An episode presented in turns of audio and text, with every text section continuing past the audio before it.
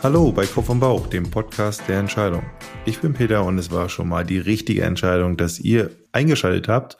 Und was wir heute Schönes vorbereitet haben, präsentiert dir wie immer mein Podcast-Buddy Tobias. Ja, hallo Peter, hallo du da draußen. In der heutigen Folge geht es um das Thema Entscheidungskompetenzen in der Schule. So ein bisschen eine Sonderfolge. Wir wurden getriggert von einer Initiative United Podcasters for Educations, heißt diese Initiative.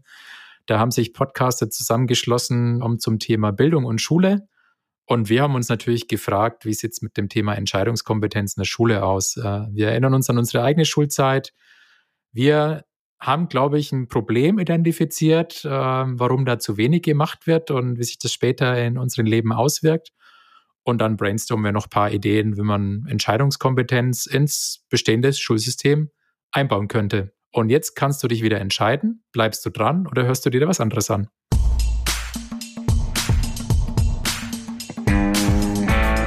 Schön, dass ihr noch dran seid. Starten wir doch gleich mal rein, Tobias. Was liegt dir denn auf dem Herzen, wenn ich zu dir sage Entscheidungskompetenz und Schule? Ja, also eine, eine sehr aktuelle Story. Ich war vor einer Woche auf einem Barcamp. Es gibt eine Initiative, die nennt sich äh, Digital School Story. Die gehen in die Schule und machen mit Schülern quasi Videos, bringen da auch Influencer in die Schule, um, um ein Thema aufzubereiten. Und bei diesem Barcamp war eine Schülerin auch dabei und die hat eine Session eingereicht. Was soll ich nach dem Abi machen?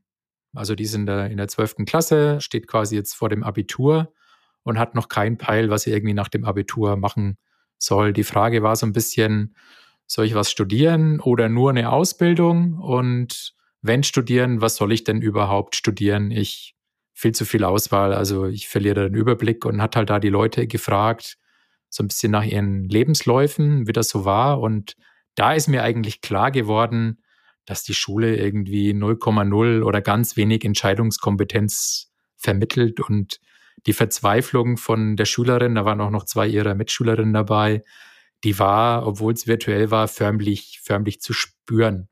Und ich habe mir gedacht, hm, haben wir da, haben wir da ein Problem, ne? Müssten die Schüler eigentlich besser lernen, wie man entscheidet, also Entscheidungskompetenzen vermittelt bekommen. Hm. Und? Zu was für einem Entschluss bist du gekommen? Naja, also ich bin zum Entschluss gekommen, dass das natürlich zu wenig ist und, und dass man da was tun müsste. Habe mich dann so ein bisschen an meine eigene Schulzeit erinnert. Also ich kann mich nicht erinnern, dass mir das jemals vermittelt wäre worden wäre, auch in, in der Hochschule später. Ich habe Elektrotechnik studiert. Also auch da kann ich mich nicht dran erinnern, dass irgendwo das Thema Entscheidungskompetenz vermittelt wurde. Und habe dann auch mal meine Kinder gefragt, die ja die Schule gerade erst verlassen haben, beziehungsweise noch in der Schule sind. Der Valentin, der Jüngere, ist ähm, am Gymnasium. Und das Einzige, woran sie sich erinnern konnten, war das Thema Berufsorientierung, wo sie sagen, okay, mir werden da unterschiedliche Optionen mal gezeigt, was kann ich nach der Schule machen im Sinne von Beruf und ich kann vielleicht so ein Stück weit rausfinden, was, was kann ich, was sind meine Stärken. Aber bei der Entscheidung hat es jetzt nicht notwendigerweise geholfen, wie, wie entscheide ich denn jetzt konkret. Ne? Und der Valentin hat dann gesagt, in Wirtschaft und Recht hatten sie einen relativ guten Lehrer.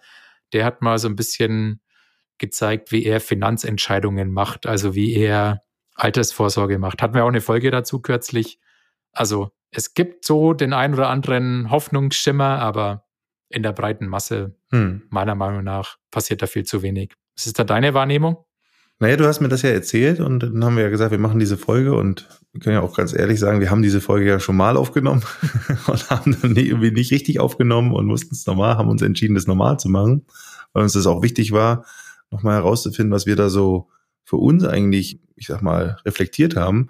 Prinzipiell muss man sagen, haben wir doch in der, weder in der Schulzeit noch im, in der Ausbildung noch im Studium irgendwie auch nur annähernd irgendwas in einer mhm. Kompetenzbildung, was Entscheidungsfindung ist, mitbekommen. Richtig. Also gar nicht. Ja. Also man muss wirklich sagen, null. Also bitte korrigiert mich da irgendwo, in irgendeinem anderen Studiengang. Vielleicht gibt es irgendwo noch mal einen BWLer, der mal irgendwie ein bisschen was dann ja. Richtung Bewertungsmatrix oder weiß ich was mal hatte. Verhaltensökonomie, vielleicht auch die Psychologiestudenten. Psychologiestudenten können noch sein, aber dann ja. ist es schon sehr spezifisch dann in den mhm. Studiengang dann ausgewählt, aber in der Schule gar nicht so. Und äh, so ein bisschen war es auch nicht verwunderlich, fand ich erstmal am Anfang, weil du bist ja, wenn du in die Schule eintrittst, noch sehr klein, sehr jung und wer trifft da eigentlich für dich die meisten Entscheidungen? Also die wichtigen, sage ich mal, das sind deine Eltern Ja. oder dann im Endeffekt eigentlich die Lehrer.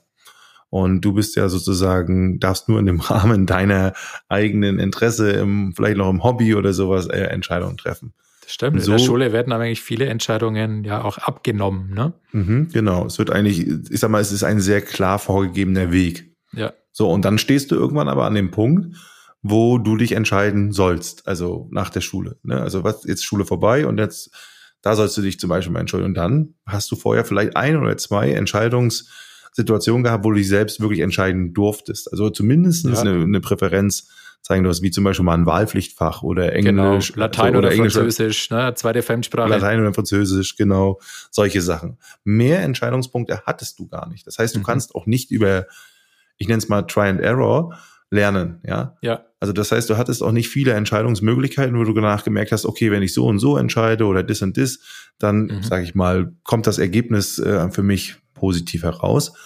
Und was wir auch schon diskutiert hatten, ist, es gibt überhaupt, alle Entscheidungen sind irgendwie fest. Ja, also ich treffe eine Entscheidung, Mit Tragweite. Ja. Genau, also gefühlt mit Tragweite. Also ich entscheide mich für Latein und dann habe ich Latein bis zum Ende meiner Jahre so gefühlt. Ja. Ja. also in der Schule. Oder ich entscheide mich für irgendein Wahlpflichtfach und dann kann ich, glaube ich, nicht nächstes Jahr das nochmal zurück. Mhm. Also kann auch sein, dass es irgendwo anders sich schon geändert hat, aber bei uns war das auf jeden Fall immer so. Zumindest mal so- gefühlt, ne? Also man, man kommt ja auch nicht die, auf die Idee zu fragen, hey, ich habe jetzt ein halbes Jahr Latein, kann ich noch mal in Französisch wechseln, ne? Oder auch das Thema, ich, ich habe mich fürs Gymnasium entschieden und stelle aber eigentlich fest, naja, das ist nicht so mein Ding, ich tue mich da wahnsinnig schwer. Dann ist zumindest mal ein, ein Social Bias da, wenn ich dann an eine Realschule wechsle, jetzt im bayerischen Schulsystem, dass das schon mit einem großen ja, Reputationsverlust einhergeht und es wird nur unter, ja, also wenn es wirklich gar nicht, gar nicht, gar nicht anders geht, wird es dann vielleicht gemacht, ne? Ja, Bias sprichst ja gleich was an. Das sind ja so typische psychologische Denkmuster. Also eigentlich sind sogar Denkfehler, ja, die uns Mhm. unbewusst dann im Endeffekt zu einer schlechteren oder nicht richtig objektiv bewerteten Entscheidung führen. Und so ein Social Bias zum Beispiel könnte dann natürlich sagen, ich mache nur das, was im Endeffekt eigentlich meine Gruppe um mich herum der Meinung ist, gut für mich zu wär wäre. Ne? Hier zum Beispiel in dem Fall ist es ja auch so, dass wenn ich so ein Wahlpflichtfach dann, ich sag mal, nach einem halben Jahr nicht gut finde, Latein, dann kommt ja auch ganz oft dieses Thema Bias vielleicht zum Spiel, von wegen, das musst du jetzt zu Ende machen. Ja, du hast dich dafür entschieden, Mhm. jetzt streng dich an und zeig Commitment, ne? also Commitment Bias, äh, der, wo man ja auch dann irgendwie so drin hängt, gar nicht mehr Ja, überlegt, ja, muss ich das jetzt eigentlich machen? Und wenn nicht, also ich habe doch hier eine Wahl, ne? Also es wird ja so als Wahl dann auch angesprochen, aber anscheinend habe ich nur eine Wahl und dann muss ich es durchziehen. mhm. Und das waren so Themen, die uns auch aufgefallen sind und dann natürlich eben die ganz große Entscheidung dann, ich glaube, die kennen wir beide auch noch und äh, was mache ich jetzt eigentlich nach der Schule? Also auf einmal soll ich selber mir meinen Präferenzen bewusst werden. Also was sind meine inneren Gefühle? Wofür stehe ich eigentlich? Was will ich eigentlich werden? Es wird hochge, ja, ich sag mal, gepusht eigentlich zu einer Entscheidung mit hoher Tragweite. Ne? Wir reden da immer von Typ 1 Entscheidungen. Kann man auch eine andere Folge bei uns hören, Typ 1 und Typ 2 Entscheidungen, wo man sagt, so ja, das ist nicht veränderbar. Vielleicht erklären wir es nochmal kurz, ne? Ich erkläre mal ganz kurz noch Typ 1, Typ 2 Entscheidung. Also nicht veränderbar, ne? die Typ Das- 1 Entscheidung ist die Entscheidung mit hoher Tragweite, die ist nicht reversibel. Gibt es ein schönes Bild dazu, das ist quasi wie die Tür, die zufällt und da ist dann nur ein Knauf auf einer Seite und du kommst dann nicht mehr zurück, wie deine Haustüre. Und die Typ 2 Entscheidung ist eine Entscheidung mit geringer Tragweite, die ist reversibel, also ich kann die wieder revidieren, ich kann die umkehren, kann sagen, ich, ich würde die gerne rückgängig machen, diese Entscheidung. Und das Bild dafür ist so eine Drehtür im Kaufhaus, wo man reinschauen kann. Und wenn es einem da nicht gefällt drin, dann geht man halt durch die Drehtür wieder zurück und ist dann wieder da, wenn man ins Gebäude reingekommen ist. Ja. Genau. Und diese Berufsentscheidung, was mache ich nach der Schule, was mache ich nach dem, der mittleren Reife, nach dem Abitur, das ist für viele so eine Typ 1 Entscheidung, hohe Tragweite, nicht reversibel. Ich mache dann ein Leben lang, wofür ich mich da entschieden habe, aber Genau, deswegen muss diese Entscheidung so extrem bedacht Genau. sein und am Ende, was, was, was gewinnt da immer? Oft gewinnen dann meistens diese sehr faktischen Kriterien. Also mhm. Gehalt, ja, ich sag mal so, solche Perspektive, weil die kannst du dann in der Zahl irgendwie gefühlt hinschreiben, dann vielleicht auch irgendwie Branchen, die sehr stabil sind, also Stabilität und Sicherheit, ne? Genau. Und Vielleicht äh, auch die Meinung der Eltern oder Großeltern, ne, die da richtig, konsultiert werden. Das ist dann die Meinung der Gruppe, die man dann vielleicht auch, wenn man den sozialen Kredit da nicht zu so sehr belasten will, ja, ja, das auch nicht in Konflikt gehen will. Aber die, ich sag mal, nicht so einfach greifbaren Sachen sind dann ja, werden dann nicht quantifizierbar oder sind dann auch überhaupt nicht richtig in die Bewertung mit eingezählt, eingerechnet. Ich weiß nicht, einfach mit reingezogen, ja. Also wie zum Beispiel, habe ich da ein Talent für? Ja. Oder habe ich da ein Interesse daran? Macht's mir Spaß? Ähm, macht's mir Spaß, genau. Will ich mal was ausprobieren, um mal zu gucken, ob es mir überhaupt gefällt und dann mache ich was anderes. Wie zukunftsfähig ja, also diese, ist der Job? Wie zukunftsfähig ist der Job, genau. Ähm, also all diese ganzen Sachen, die werden dort ganz oft ja runterpriorisiert und am Ende spitzt sich denen auch, das ist ja bei Tragweiterentscheidung ganz oft dazu, immer auf diese ein oder zwei sehr klaren, definierbaren Kriterien zu, weil ein Gehalt oder eine Sicherheit der Branche kann ich irgendwie versuchen abzuschätzen, obwohl das ja heutzutage mhm. auch nicht mehr stimmt. Ne? Eine Sicherheit ja. der Branche hat sich auch geändert, ja, aber so ein Gehalt kann ich irgendwie noch sehen und dann und dann merke ich ja, wie meine Eltern dazu stehen, zum Beispiel, wenn ich jetzt sage, ich möchte vielleicht lieber einen sozialen Beruf machen, als vielleicht in die Maschinenbaustudium zu machen. Ja, das war ja auch so lustig, ne? Ich habe von diesem, äh, jetzt am Anfang von dieser Session auf dem Barcamp erzählt, die Frage, mache ich ein Studium oder nur eine Ausbildung, was handwerklich ist? Das ist schon die Beschreibung. Da ist ja schon, ja, nur. ist ja schon eine Priorisierung drin. So. Und ich habe dann so gesagt, na ja, guck dir mal an, welche, welche Wissensarbeitsjobs heute eine KI ersetzt. Also vielleicht muss ich das sogar andersrum fragen in ein paar Jahren und sage, mache eine Ausbildung oder nur ein Studium. Ne? Ich war am Samstag im Zukunftsmuseum in Nürnberg und da ist so ein Monitor gewesen. Da konntest du auf diesen, äh, ich glaube, Futuromat heißt der, der beschreibt, wie viel Prozent deines Jobs ersetzt in Zukunft eine künstliche Intelligenz?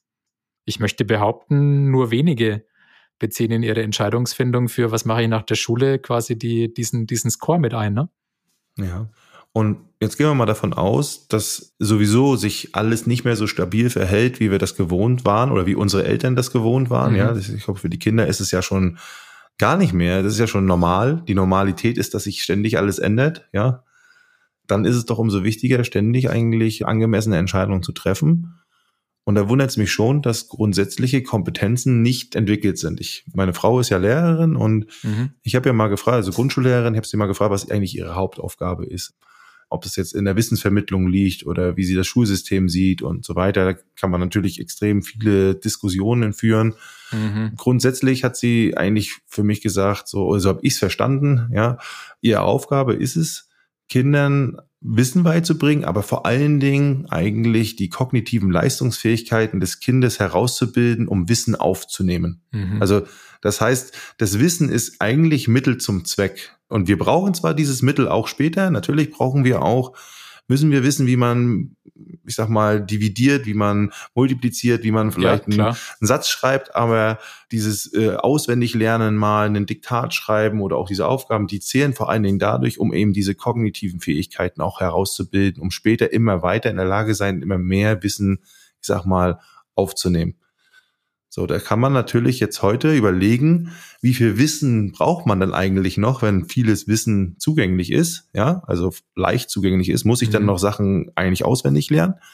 Aber man hat, ich habe sofort verstanden dadurch, dass das, was man macht in der Schule, jetzt mal egal, wie das jetzt auch gestaltet ist, in welchem Schulsystem auch immer, dass es nicht obsolet ist, weil die kognitiven Leistungsfähigkeit, überhaupt Wissen zu verarbeiten, müssen herausgebildet werden. Mhm. Das ist sozusagen ein Training am Beispiel. Ne? Also die Beispiele sind dann halt eben Zahlen, sind dann halt Gedichte, sind dann halt äh, Textaufgaben und so weiter. Aber dadurch, dass ich das ständig immer wieder mache, wird halt mein Gehirn sozusagen trainiert. So. Und genau das brauche ich ja bei Entscheidungsfindung auch. Mhm. Weil ansonsten sagt mir ja einer, wie ich mich entscheiden soll, wenn ich nicht selber weiß, wie ich entscheiden kann. Ja, das heißt, ich muss ja trainieren. Das kann ich ja auch nur trainieren anhand von eben Fällen oder Situationen. Ich muss auch gewisse Grundregeln beherrschen.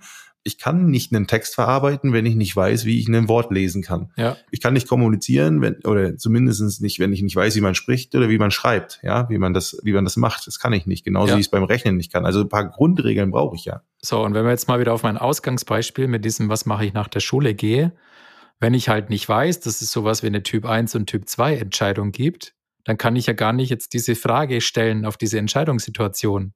So, wenn ich das wüsste und sage, na ja, das ist ja gar keine Typ 1 Entscheidung, die nicht reversibel ist. Ich kann ja sowas jederzeit reversibel machen in heutigen Zeiten. Das erfordert vielleicht sogar die Umwelt, dass mein Job sich ändert und reversibel ist. Dann, naja, dann, dann kann ich da keine gute Entscheidung treffen. Ne? Also ich meine, unsere beiden Lebensläufe sind das beste Beispiel dafür, dass du nicht bis ans Ende deines Lebens an den gleichen Job quasi gebunden bist und dass du den jederzeit ändern kannst. Ja, also ändern hab, möchte, wenn ich will. Ne? Genau, ne? ändern das möchte. Ist, das ne? ist ja das Entscheidende sogar, ähm, wenn ich es will. Also auch wissen, also wusste ich nie, wie kann ich eigentlich überhaupt, das ist ja kein, also kann ich eine Entscheidung treffen, ich alleine, also ist eine Einzelentscheidung. Ja. Ja. Und wenn ja, wie treffe ich diese Einzelentscheidung? Das heißt ja auch nicht, dass ich dann alleine, das ist ja auch so ein bisschen implementiert, selbst wenn du, äh, triff du mal deine Entscheidung, Junge, mach mhm. du das mal. Dann heißt das so, ich soll sie jetzt sozusagen allein in meinem stillen Kämmerchen, ja gut, das macht mir natürlich auch unsicher. Da, was, wie soll ich das jetzt machen? Ich habe noch nie mhm. Entscheidungen getroffen, keine Ahnung. Du, Papa, Opa, doch, komm, sag's mir dann doch lieber. Und egal, ob es mir dann irgendwie doch nicht so wohl fühlt, dann nehme ich lieber vielleicht das, weil ich auch unsicher bin. Aber wie treffe ich denn alleine eine Entscheidung? Ne? Kann ich da konsultieren? Wen, wie viele Perspektiven soll ich dann einholen? Welche ja. Perspektive ist wichtig oder auch für mich wichtig? Oder ist es eine Gruppenentscheidung? Stimmen wir am Ende nachher im Familienrat ab, äh, was macht jetzt äh, der Junge äh, überhaupt äh, in der Schule oder was auch immer. Also das sind so Sachen, die sind ja überhaupt nicht klar. Also sie sind nicht klar, wer was entscheidet, es ist nicht klar, wie wir was entscheiden. Also für mich ist es ein kompletter Blindspot und das merken wir, muss man auch ganz ehrlich sagen, eigentlich auch heute. Auch in Unternehmen. Heute in Unternehmen, heute bei uns, bei Menschen. Ja. Dass viele wenn wir mit über Entscheidungen reden, die Leute immer sagen, ja, ganz interessant, äh, schön, ja, wir sind uns alle einig, Entscheidungen sind wichtig, aber ich habe jetzt kein Problem mit Entscheidungen oder ich weiß jetzt nicht, ne, ich treffe gerne Entscheidungen oder manchmal kommt noch der eine, der sagt, ja, ich habe Schwierigkeiten mit Entscheidungen, aber es liegt dann meistens an der Entscheidung, die ist dann auch selber schwer. Ja. Ja, ist es ja auch oft so, weil Entscheidungen sind ja nur dann schwer, wenn sie eben schwer zu entscheiden sind. Ja. Also das liegt in der Natur. Wenn sie einfach ist, dann ist es ja meistens keine Entscheidung, dann ist es ein klarer Weg. Aber was uns auffällt, ist doch immer, dass wenn sie auch mit uns reden, wenn sie einen Podcast hören, wenn sie in den Workshops sind, dass sie sagen, oh wow, wow, das wusste ich gar nicht. Also mhm. erwachsene Menschen, die wussten, ach, das wusste ich gar nicht, dass man das so machen kann. Das ach, ich wusste gar nicht, dass man so das denken kann, schneller. was man und wie, wie vielfältig das eigentlich ist. Ja, und wir schaffen ja nie alles eigentlich den Leuten zu zeigen, sondern immer nur einen kleinen Ausblick. Ja, also mhm. das fängt an bei, wie arbeitet eigentlich unser Gehirn? Ja. Also so ein Grundverständnis, wie eigentlich die Psychologie in der Entscheidungsfindung des Menschen ist. Was ist eigentlich ein, das, was uns eigentlich äh, im Unternehmen eigentlich abverlangt wird, dieses, oder auch im Alltag manchmal, dieses rationale, objektive Entscheiden. Was gibt's davon eigentlich? Wie entscheidet eigentlich das Gehirn selbst? Also, ja. da sind wir wieder bei Biases, ne? Welche Biases haben wir und warum? Genau, zu Deutsch kognitive Verzerrungen. Genau. Welche Daumenregeln nutzt unser Gehirn eigentlich, um schneller Entscheidungen zu treffen. Und warum tut unser Gehirn das eigentlich? Das wissen wir gar nicht. Das ist auch so ein bisschen, da fällt einem ja auch ein bisschen Last von den Schultern, wenn man dann mal versteht, ach Mensch, das ist menschlich. Ja. Genau. Unsere Folge mit Caroline Mehnert, äh, vielleicht hier der Hinweis, die hat einen schönen Spruch gebracht. If you have a brain, you have bias. Also, wenn du ein Gehirn hast, hast du kognitive Verzerrungen. Also zu sehen, naja, ich, das ist halt bei mir da oben im Oberstübchen so einprogrammiert über die Evolution, über die vielen Jahre. Aber wenn du das halt weißt, dann bist du dir halt bewusst, warum manche Entscheidung vielleicht nicht so toll war, warum dein Gehirn dich so ein Stück weit in die Irre geführt hat. Ne? Aus gutem Grund, vermeintlich. Aber in der heutigen Zeit hat halt diese Entscheidung, war die vielleicht nicht mehr so die optimalste.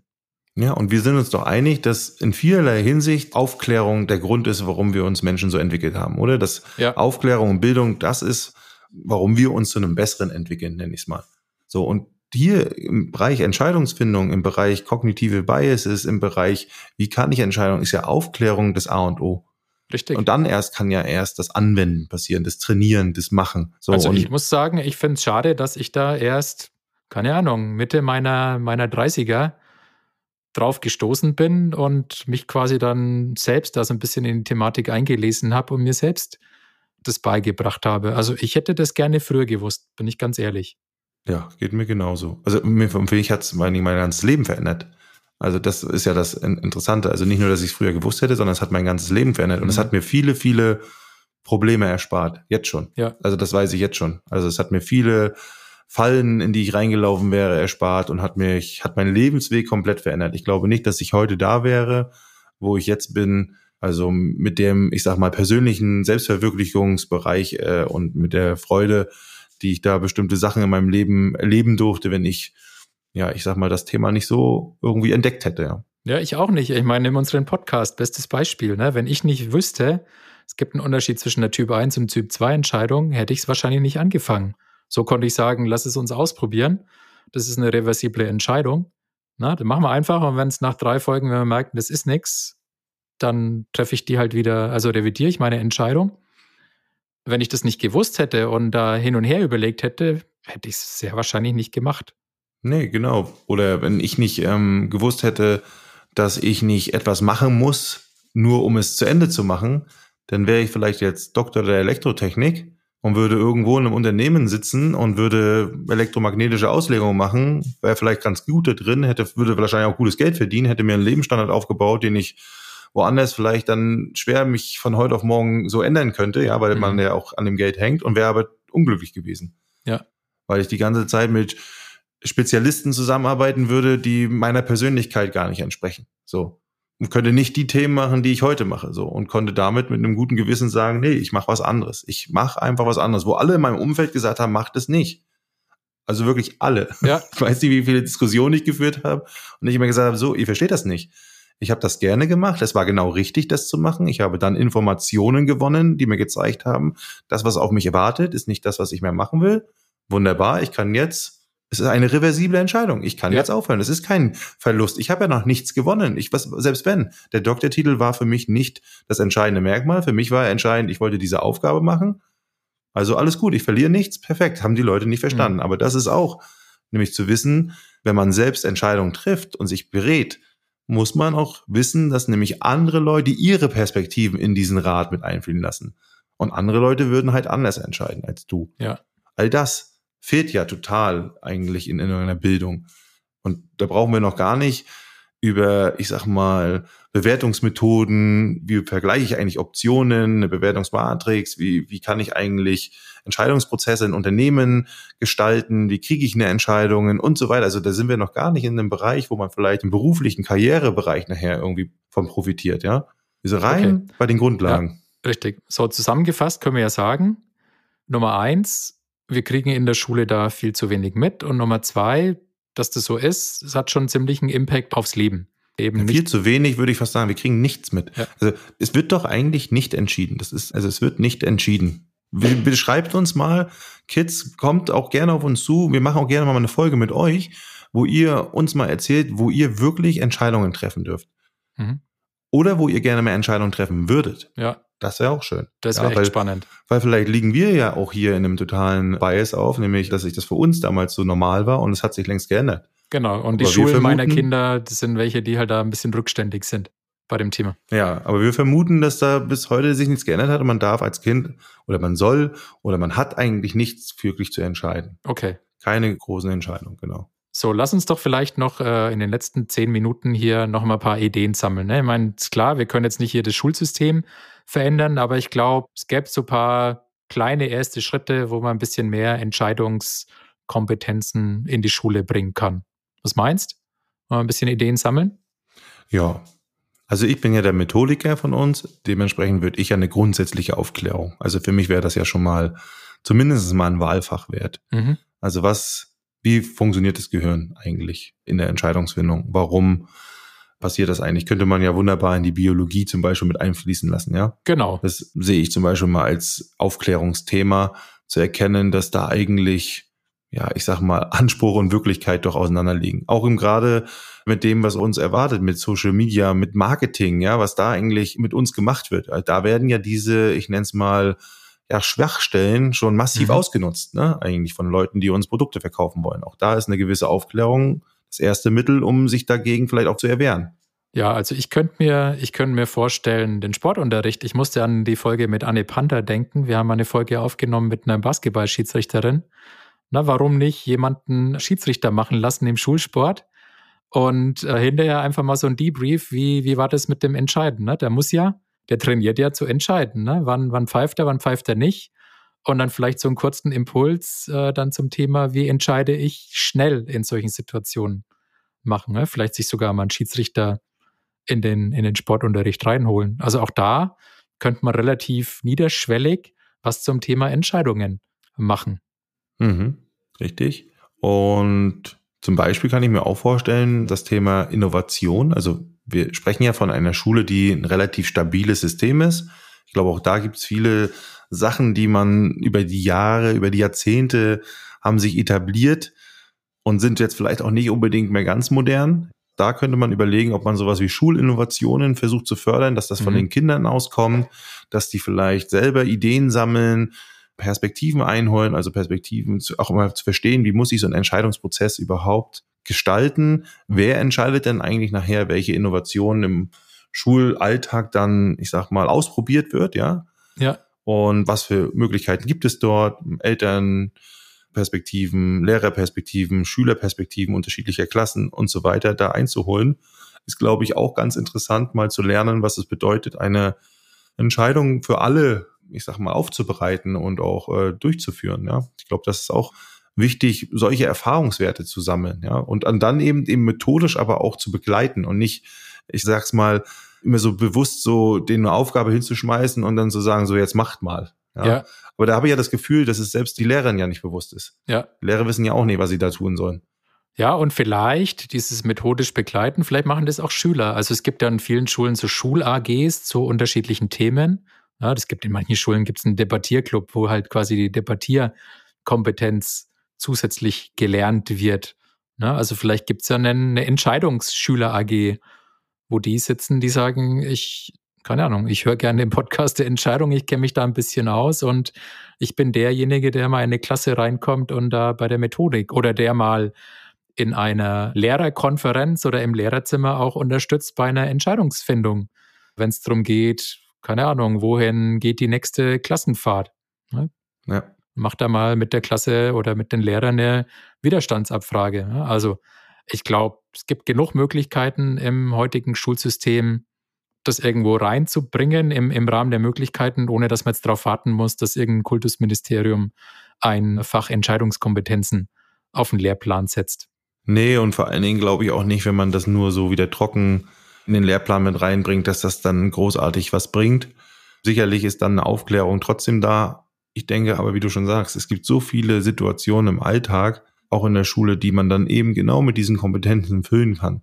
Also, dass man vielleicht da auch anfängt und dennoch vielleicht sogar diesen, diesen, ich sag mal, Zweiklang schafft. Ja, ich habe einerseits irgendwo ein Fach oder ein Teil in den Fächern, wo ich auch immer wieder diese Metaebene der Entscheidungen mir angucke, was passiert mhm. da eigentlich, wie kann man das eigentlich machen, was gibt's auch für Methoden und dann eben auch bewusst eben gewünscht äh, von Schülern, von Lehrern, und Lehrerinnen, dass es dort darum geht, diese Methodiken auch wieder anzuwenden und zu schauen, okay, bringt uns das was, hilft uns das was, wie ist denn das Ergebnis, wird das dadurch besser?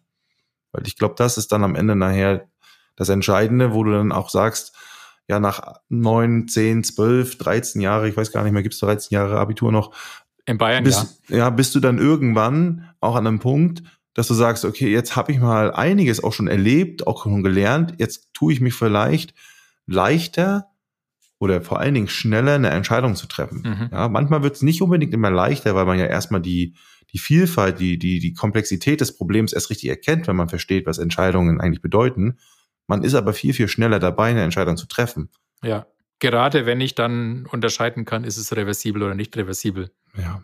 ja dann ist es, hat es nicht so gefühlt hohe Tragweite. Und ich würde sagen, hier ist alles ist reversibel, oder Tobias? Auf jeden Fall. Das kann man mal vorausnehmen. Fast alles, gerade wenn man so jung ist wie ihr, dann ist fast alles reversibel. Genau. Ich würde sagen, jetzt ist ein guter Zeitpunkt, um ein Angebot zu machen an Lehrer, die uns vielleicht zuhören oder auch an Schüler oder auch Eltern, die das jetzt hören.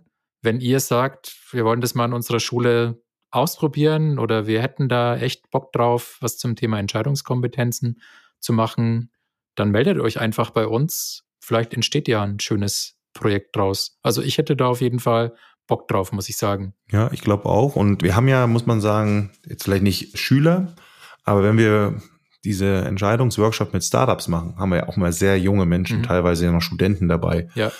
Und da haben wir immer wieder das Feedback, dass die Leute auch sehr viel für sich mitnehmen, nicht nur für ihre Startups, sondern eben auch privat, weil sie sagen, okay, so habe ich das so noch gar nicht gesehen und so kannte ich das noch gar nicht. Und da sind schon Menschen dabei, muss man sagen, die sind eigentlich schon sehr reflektiert. Also ich glaube, vor allen Dingen für Leute, die vielleicht nicht jetzt die ganzen Tag noch nach neuen Impulsen suchen, könnte das auch nochmal ein ganz, ganz erweiternd sein, ja, ja. So, ein, so ein Projekt oder so ein Workshop. Also ich hätte da auch Lust drauf. Okay. Ich hätte einfach mal Lust drauf zu wissen, wie das so ist äh, und äh, würde gerne auch von euch äh, Schülern da Feedback bekommen und würde mich interessieren, ob euch das interessiert. Alles klar. Gut. Das war's mit unserer, ich sag mal, Folge zur Bildung. Gibt es noch irgendwie was dazu zu sagen? Ich glaube nicht. Wir sind uns einig. Entscheidungskompetenz ja von eigentlich gar nicht vorhanden gelehrt und definitiv mal machen. Wir haben mal ein paar Ideen, haben wir zusammengefasst, wie wir das machen können. Und nun würde ich sagen, what's next, oder?